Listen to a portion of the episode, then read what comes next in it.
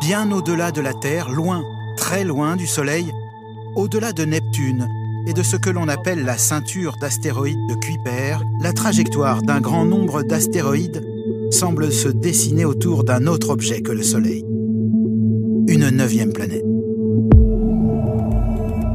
Je dirais que euh, dans la communauté scientifique de planétologie, il y, a un consensus sur l'idée qu'elle doit être là. Pour euh, cette planète 9, il n'y a aucun doute. C'est bien une planète du système solaire. Quelle est la nature de cette planète Un corps massif. Elle aurait une période de à peu près 20 000 ans. À peu près une dizaine de fois la masse de la Terre.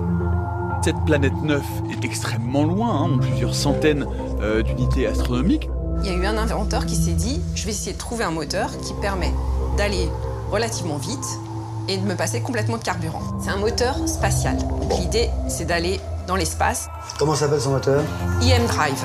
IM comme Comme électromagnétique. Dans un futur proche, les limites de l'exploration spatiale sont complètement repoussées par le développement de la technologie de l'IM Drive. Une navette spatiale, l'Astrofond, va avoir comme mission de localiser et explorer cette fameuse planète 9 deuxième drive de l'Astrofond sera alimenté par les champs électromagnétiques des astres autour desquels elle se mettra en orbite durant son long voyage.